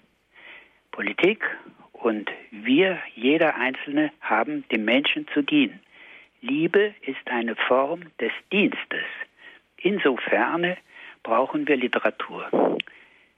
Liebe Frau Dr. Rahn, schreiben Sie alles, was Sie geschrieben haben, noch einmal in einer populären Schrift auf und sorgen Sie für eine weite Verbreitung. Sie können ja einen wissenschaftlichen Apparat hinten dranhängen. Aber man bedarf dieser, dieses öffentlichen Diskurses jetzt. Sonst gehen wir mit unserer Kultur zugrunde. Und äh, ich will gar nicht ausmalen, was dann passieren könnte. Danke.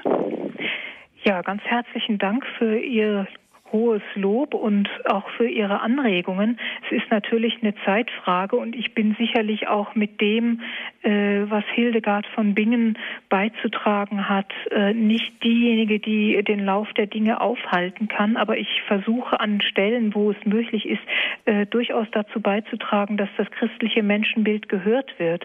Was mir aber noch wichtiger zu sein scheint, ist Folgendes, dass äh, allem voran Papst Benedikt im Moment derjenige ist, der diese Dinge sehr klar beim Namen nennt, der auch in einem ganz anderen Maß gehört werden kann und hoffentlich wird in diesen Fragen. Denn äh, ich sehe das in vielem auch so, wie Sie es gerade geschildert haben, äh, wenn der Mensch sich nicht äh, an das christliche Menschenbild hält, dann hat er nichts, was dem entgegenzusetzen wäre, was äh, unsere Zeitprobleme heute sind. Das sehe ich aus christlicher Sicht ganz genauso. Und ich glaube auch, dass das ein ganz wichtiger Grund dafür ist, warum Papst Benedikt gerade in unserer Zeit die heilige Hildegard zur Kirchenlehrerin erhoben hat. Dankeschön, Herr Dr. Desloch, für den Anruf.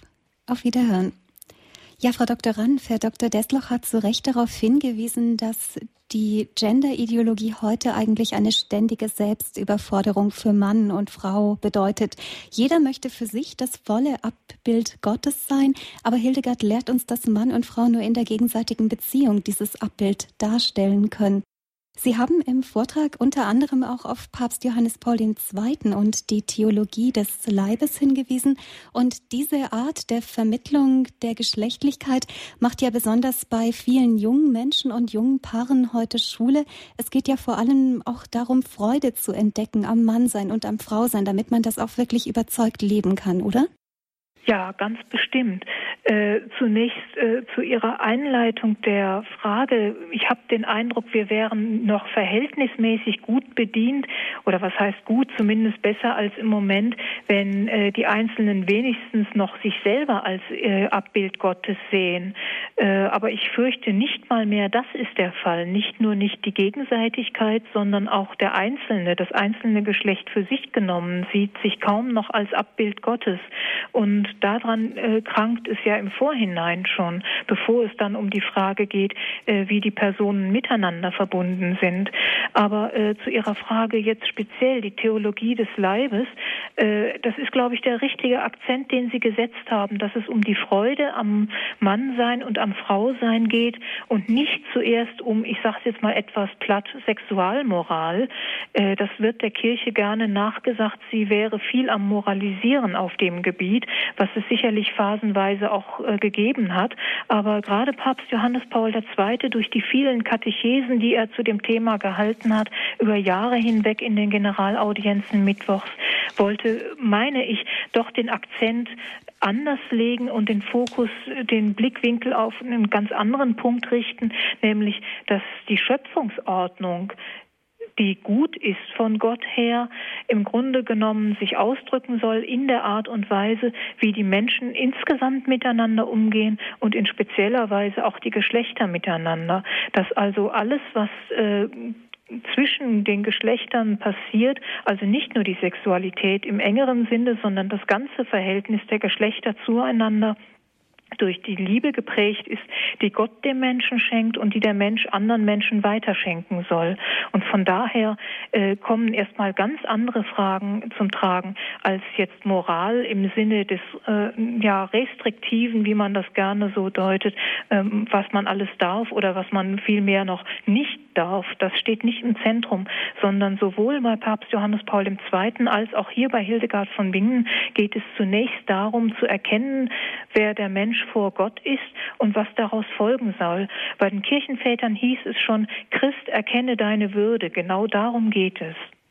Der Kirche wird oft auch vorgeworfen, dass sie Mann und Frau als abstrakte Gattung sieht, dass sie zu wenig eingeht auf die individuellen Bedürfnisse. Aber Sie haben auch gesagt, dass Hildegard gerade in der Ehetheologie die Verbindung eines bestimmten Mannes mit einer bestimmten Frau so in den Vordergrund stellt, weil sie eben doch versteht, was das Individuum bedeutet. Fehlt da den meisten Menschen, die einfach sagen, ja, die Kirche, die nimmt mich als Mensch, als Individuum gar nicht ernst, auch das Wissen um solche großartigen Autoren? Ja, gut, das kann man niemandem äh, sozusagen übel nehmen oder überhaupt verdenken, denn ähm, es ist ja auch nicht ganz leicht, sich in diese Texte einzulesen und viele wissen davon wahrscheinlich ja auch gar nicht, dass es diese Texte gibt und dass man da Dinge finden kann, äh, die einem weiterhelfen an einem Punkt, wo man bisher mit der Kirche vielleicht nicht zurechtgekommen ist, wenn das so sein sollte. Äh, es ist aber auch noch Folgendes zu bedenken. Die Normentexte, die die Kirche herausgibt, also etwa etwa im Kirchenrecht oder in päpstlichen Verlautbarungen, äh, die sind ja eine normierte Sprache und können nicht auf jeden einzelnen individuellen und konkreten Fall eingehen. Das muss dann in der Pastoral, in der Predigt, im Seelsorggespräch passieren, dass die konkreten Lebenssituationen, die dann den konkreten einzelnen Menschen oder das einzelne Paar betreffen, äh, mit diesen grundlegenden Normierungen in Zusammenhang gebracht werden, dass den Einzelnen dann erklärt wird, was das für ihr konkretes Leben bedeutet. Aber diese Normtexte der Kirche, die können nicht ins Detail gehen, weil sie für alle gelten sollen und das Grundlegende formulieren, aus dem dann das je Konkrete abgeleitet werden muss in der jeweiligen Lebenssituation. Dankeschön, Frau Dr. Ranf. Wir haben in der Zwischenzeit den Anruf von Herrn Dr. Winkelmann aus Unterhaching vom Bund katholischer Ärzte bekommen. Er fragt, wie Hildegard von Bingen im Mittelalter auf das Thema Homosexualität gestoßen ist. Hat sie selbst mit homosexuellen Menschen Kontakt gehabt oder hat sie dies tatsächlich aus Ethikhandbüchern entnommen? Also das weiß ich nicht, ob sie Kontakt hatte und ob die äh, Betroffenen, wenn sie denn welche um sich gehabt hätte, ähm, ihr das mitgeteilt haben. Das weiß ich natürlich nicht. Das kann man nicht mehr aus den Quellen entnehmen. Wir wissen ja nicht mal, was Hildegard überhaupt gelesen und studiert hat, denn wir müssen ja Folgendes bedenken. Hildegard beruft sich als Prophetin auf ihre von Gott eingegebenen Visionen und erklärt ganz bewusst keinerlei Bildungswissen zu haben, was natürlich nicht stimmt. Das kann man, äh, wenn man die Schriften gründlicher studiert, widerlegen. Sie sagt das, um die Autorität der göttlichen Offenbarung und Visionen nicht zu schmälern durch irgendwelche menschlichen Quellen, die dann noch daneben stehen oder hinzutreten. Aber äh, wir können davon ausgehen, dass sie mit vielen Menschen gesprochen hat und auch in ihren Klöstern ja äh, viel mit, wir würden modern sagen, Seelsorge zu tun hatte an ihren Schwestern. Und es ist natürlich nicht auszuschließen, aber wir wissen es schlichtweg nicht, dass Hildegard konkreten Kontakt zu betroffenen Personen hatte, äh, die homosexuell empfunden haben. Das wissen wir nicht, aber möglich ist das durchaus. Äh, aber ähm, da kann man jetzt spekulieren. Das können wir nicht mehr rauskriegen. Sie haben auch erwähnt, dass Hildegard von Bingen sich immer wieder mit der Ehe als konkreter Verbindung von Mann und Frau beschäftigt. Jetzt meine Frage dazu. Die Ehe als Sakrament wurde zum ersten Mal im Zweiten Laterankonzil konkret benannt und dogmatisiert dann im Konzil von Trient. Hat Hildegard von Bingen an diesen theologischen Diskussionen um den Stellenwert der Ehe aktiv teilgenommen? Hat sie auch dazu vielleicht Schriften ihrer Zeit gelesen? Das wissen wir genauso wenig. Andererseits muss man aber annehmen, dass sie nicht nur ihre eigenen Gedanken notiert hat, sondern dass sie in irgendeiner Form äh, auf Literatur, welcher Art auch immer, zurückgegriffen hat. Wir wissen, dass sie die Heilige Schrift gelesen hat, dass sie die Benediktsregel kannte und sie hat, äh, als sie noch äh, auf dem Disi-Bodenberg war, also bevor sie mit ihrem eigenen Kloster, dessen äh, Vorsteherin sie dann war, umgezogen ist, auf den Rupertsberg, hatte sie äh, Zugang wahrscheinlich zur Klosterbibliothek der Mönche auf dem Disi-Bodenberg. Was sie aus der Bibliothek gelesen hat, wissen wir nicht, denn sie sagt, sie hätte außer dem Lesen und Schreiben und der Lektüre der Psalmen der Heiligen Schrift äh, nichts studiert. Aber wie gesagt, äh, es muss irgendwelche Bildung dem Ganzen zugrunde liegen, sonst kann man nicht solche Bücher schreiben, wie sie sie schreibt. Sie hat natürlich nicht die formalisierte Bildung ihrer Zeit gehabt, der beginnenden Universität oder der Klosterschulen größeren Stils.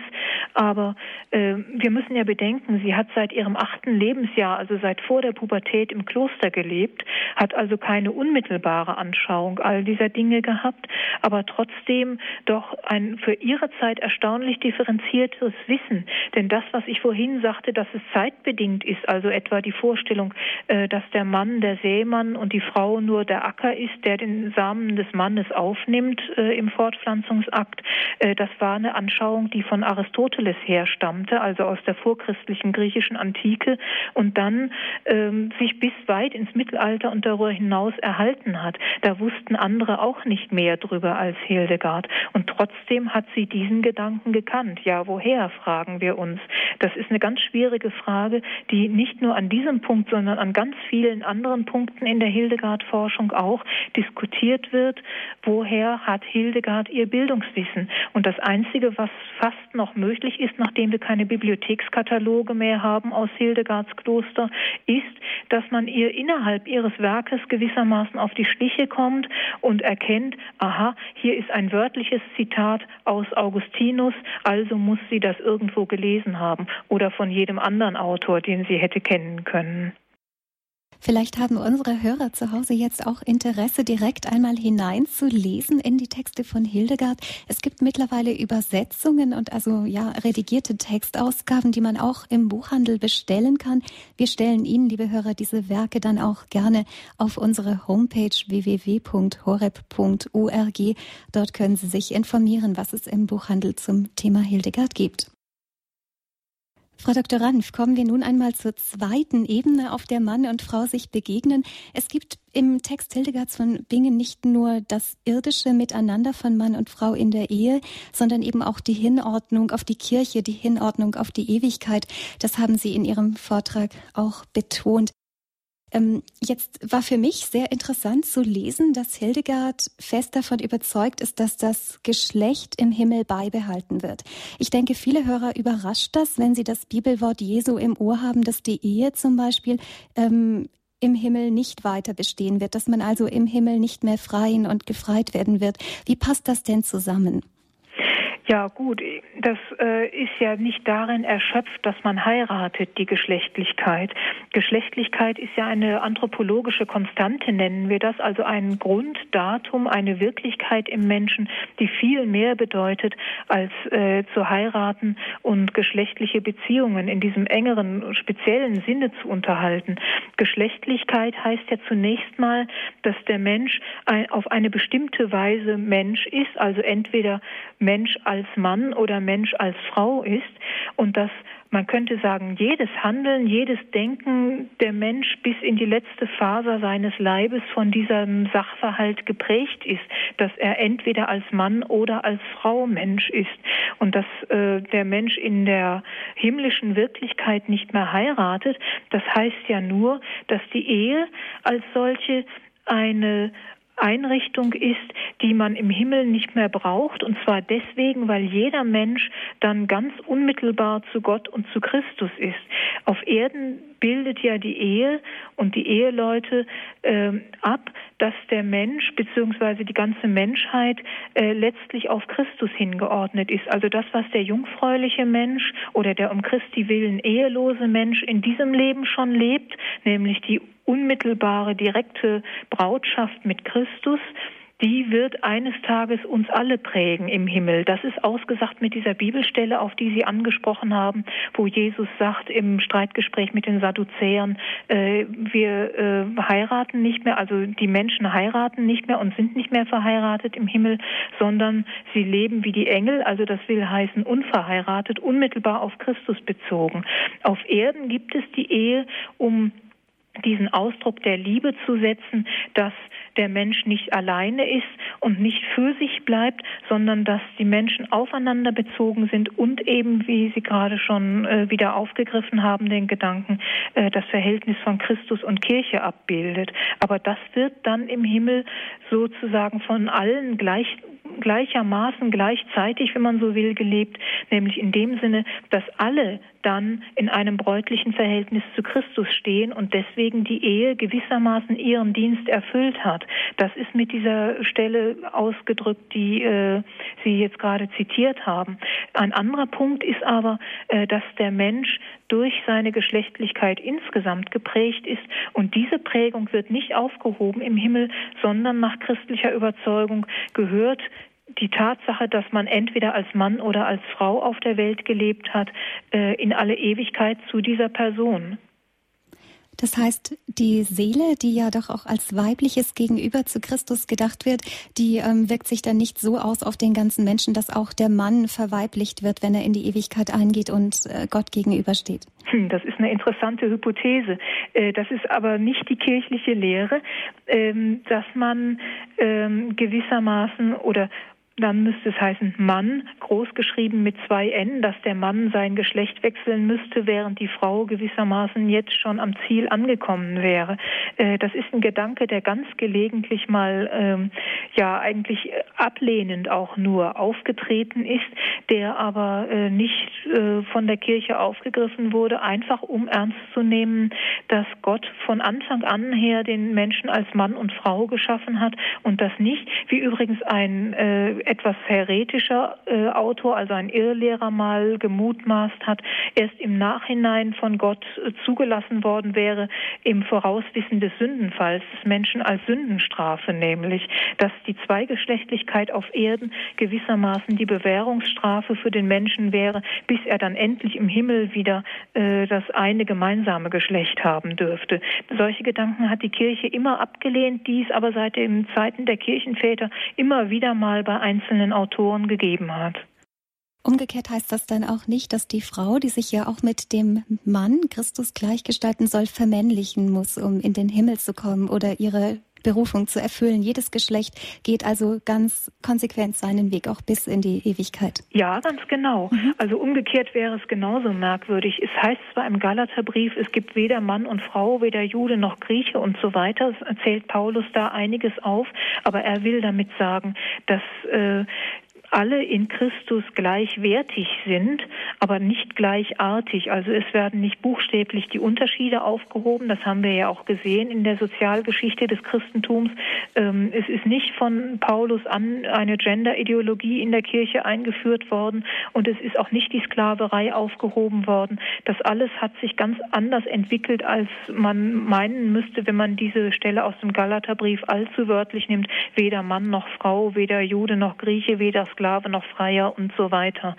Äh, das bleibt also ähm, zumindest was die Geschlechterordnung betrifft bestehen. Das ist also der Schöpfungswille Gottes. Das will ja die äh, Stelle in Genesis 1 auch aussagen. Gott schuf den Mann männlich-weiblich und er tat das ganz bewusst, könnte man jetzt etwas menschlich formuliert hinzufügen, weil er das so wollte und nicht, weil das eine Strafaktion gegenüber dem gefallenen Menschen wäre oder Gott äh, doch zu der Meinung käme, es wäre besser, wenn der Himmel äh, übergeschlechtlich oder ungeschlechtlich wäre.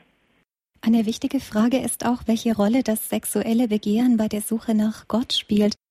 In vielen Religionen wird Sexualität ja als Hinweis darauf gedeutet, dass der Mensch sich selbst nicht genügt und nach dem Ewigen, nach dem Höheren strebt. Und auch bei Autoren der katholischen Kirche, wie zum Beispiel bei Augustinus, ist die Annäherung des Menschen an Gott sehr sinnlich ähm, geprägt. Kommt das bei Hildegard auch zum Tragen? Diese, ja, wie soll man sagen, fast schon erotische Liebesmystik? Ähm, jein, also man muss da gut unterscheiden. Ähm, diese äh, quasi erotischen Züge der Mystik, die wir aus späteren Jahrhunderten kennen, gibt es bei Hildegard so nicht. Also die geprägt sind von der Minne-Mystik, von der oder überhaupt von der ganzen äh, Minne-Lyrik in die Mystik übernommen wurden und dann auf Gott übertragen wurden, sinnbildlich. Äh, diese Formen gibt es bei Hildegard sicher nicht.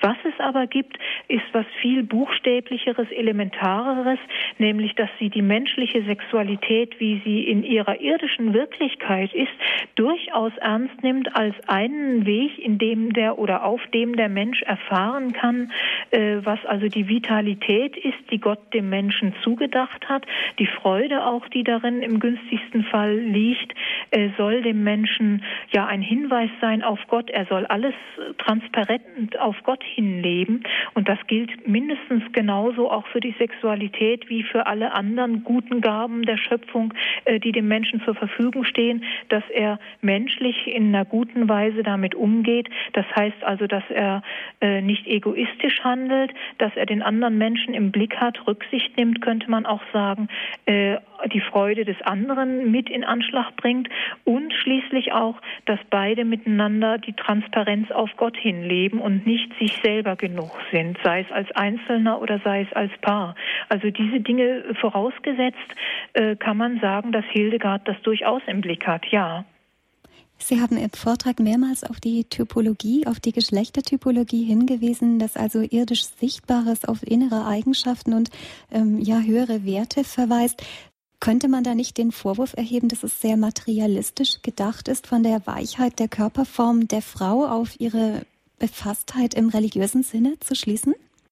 Ja gut, ich weiß nicht, ob materialistisch äh, die richtige Sicht äh, oder die richtige Bezeichnung dafür ist, denn es geht ja nicht um die Materie als äh, letzten Grund des Seins, wie das im Materialismus der Fall wäre, sondern es geht darum, äh, wir würden vielleicht modern von Phänomenologie sprechen, dass also der Phänotyp des Menschen, die Erscheinungsgestalt äh, etwas aussagt über das Wesen dessen, was sich da ausdrückt.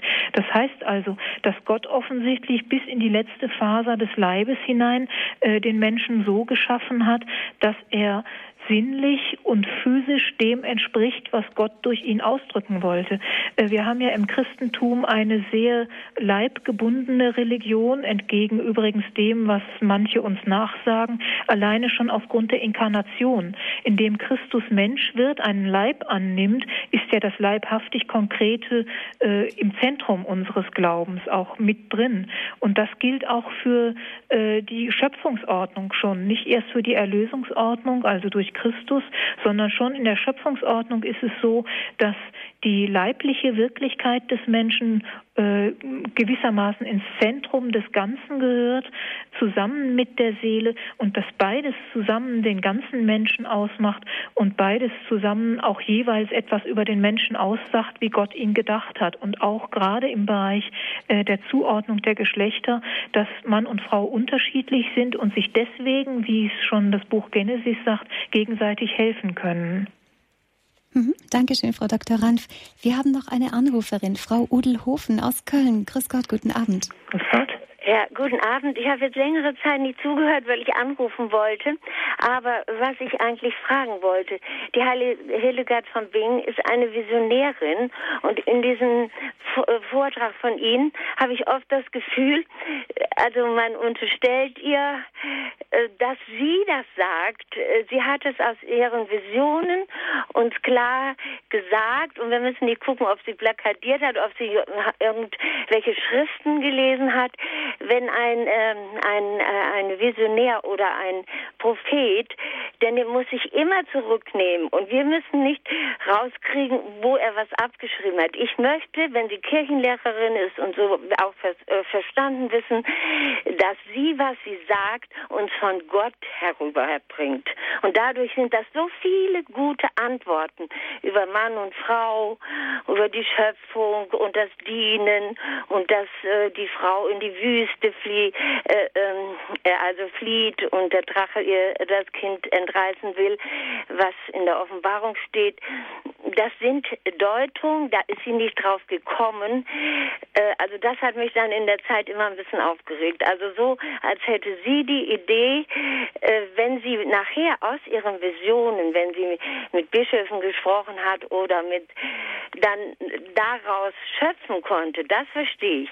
Aber wenn sie Kirchenlehrerin ist, dann sagt sie uns für mich, gerade in ihrer Person, natürlich äh, die heilige kleine Therese ist auch Kirchenlehrerin, aber das ist anders wie bei ihr. Hier sagt, spricht sie aus den Visionen und die sind nicht von ihr erdacht und auch nicht von ihr, äh, also von uns zu kommentieren.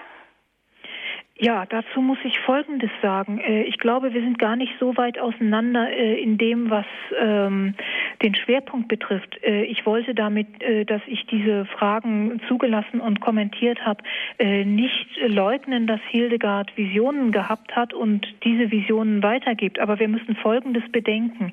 Die Art, wie ein Visionär von Gott bestimmte Inhalte empfängt, muss ja an andere Menschen weitervermittelbar sein, die selber keine Visionen haben. Hildegard muss sich in einer dem Menschen verständlichen Sprache ausdrücken. Und das ist dem Menschen normalerweise, es gibt Ausnahmen zum Beispiel in bestimmten äh, biblischen Prophetien, normalerweise ist es aber so, dass dem Menschen, der diese Visionen von Gott empfängt, äh, in gewisser Weise die Möglichkeit gegeben wird, in eigenen Worten zu formulieren, wie er das äh, den anderen Menschen weitervermitteln will.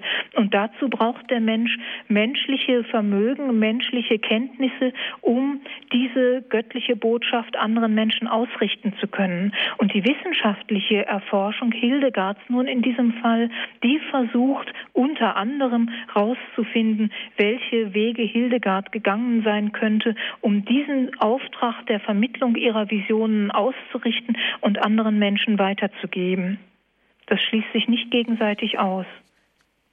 Frau Udelhofen, ist damit Ihre Frage beantwortet? Ich bin so erfreut, weil sie aus diesen Quellen spricht, also sie, ne, aus dieser göttlichen Vision und da für mich äh, auch so eine Sicherheit bedeutet und dann äh, und sie selber sagten auch, sie wäre schüchtern, wenn, wenn man sie jetzt so alleine und ähm, also wie sie es auslegt, ob sie auslegt, also die Hildegard von Bingen selber oder sie nochmal auslegen, ne? Verstehen Sie? Ja, ja, ja.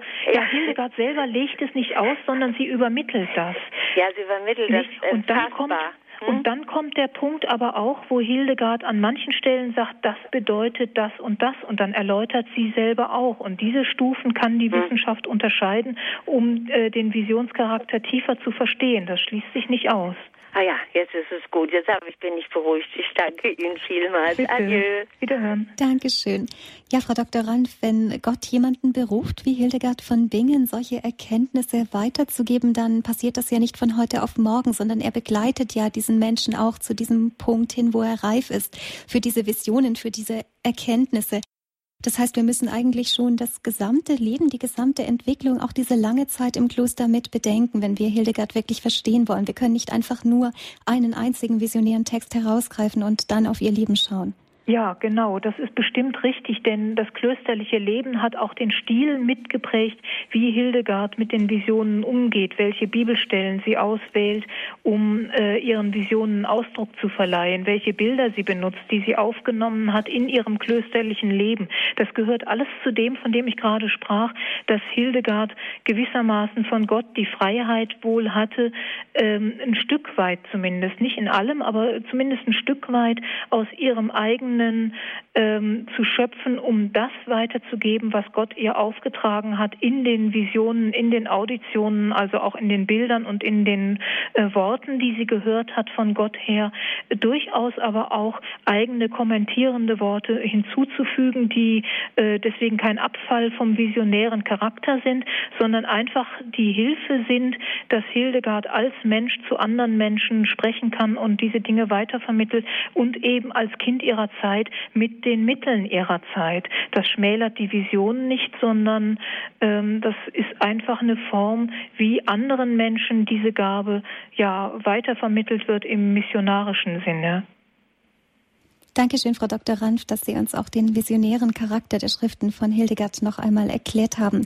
Das ist jetzt auch ein guter Abschluss für unsere Sendung heute und für unsere dreiteilige Reihe über das Menschenbild in der Theologie von Hildegard von Bingen. Liebe Hörer, wenn Sie erst später eingeschaltet haben, nochmals der Hinweis, heute ging es konkret um Mann und Frau bei Hildegard von Bingen und wir haben darüber mit Dr. Vicky Ranf aus Trier gesprochen. Sie ist dort Hochschuldozentin am Institut für Cusanusforschung an der Theologischen Fakultät und an der Universität Trier und Sie können auch im Internet die Homepage dieses Instituts besuchen und Näheres erfahren über Dr. Vicky Ranf und ihre Publikationen. Das Thema der Doktorarbeit von Frau Dr. Ranf war Wege zu Wissen und Weisheit, eine verborgene Philosophie bei Hildegard von Bingen. Dieses Buch möchten wir Ihnen an dieser Stelle auch empfehlen. Wenn Sie die genaue Literaturangabe bekommen möchten, dann schauen Sie ins Internet auf www.horeb.org. Dort finden Sie weitere Informationen zu dieser Sendung im Infofeld in unserem Tagesprogramm oder Sie rufen den Hörerservice von Radio Horeb an. Dieser ist ab Montag um 9 Uhr wieder für Sie und Ihre Fragen zu erreichen. Gerne können Sie auch von der heutigen Sendung und den drei vorausgegangenen Sendungen eine CD bestellen beim CD-Dienst von Radio Horeb in Immenstadt. Die Telefonnummer ist 08323 9675120 aus Deutschland. Aus dem Ausland ist die Telefonnummer 0049 8323 9675120. Auch im Internet stellen wir Ihnen gerne die Sendung als Podcast und Download zur Verfügung. Wenn Sie im Podcast-Bereich von www.horeb.org die Archivsuche aufrufen und dort Ranf eingeben, den Nachnamen von Frau Dr. Vicky Ranf, dann können Sie alle fünf Standpunktsendungen mit ihr ab 2012 noch einmal herunterladen. Wir laden Sie ganz herzlich ein, dieses kostenlose Angebot von Radio Horeb zu nutzen. Damit wünsche ich Ihnen, liebe Hörer, noch einen gesegneten und erholsamen Abend und weiterhin viel Freude mit den Sendungen von Radio Horeb und bei Radio Maria in Südtirol. Auch Ihnen, Frau Dr. Ranf, herzlichen Dank, dass Sie in der Sendung mit dabei waren und dass Sie auf die Fragen geantwortet haben. Ja, gerne. Wir wünschen Ihnen auch für Ihr weiteres wissenschaftliches Arbeiten alles Gute. Sie schreiben gerade an Ihrer Habilitation. Dafür auch Gottes Segen. Dankeschön und auch danke an die Hörer und an diejenigen, die angerufen haben. Wir hoffen, dass wir Sie auch bald wieder bei Radio Horeb als Referentin begrüßen dürfen. Bis dahin alles Gute, auf Wiederhören. Danke, Wiederhören. Mein Name ist Monika Barget. Bis zum nächsten Mal. Alles Gute.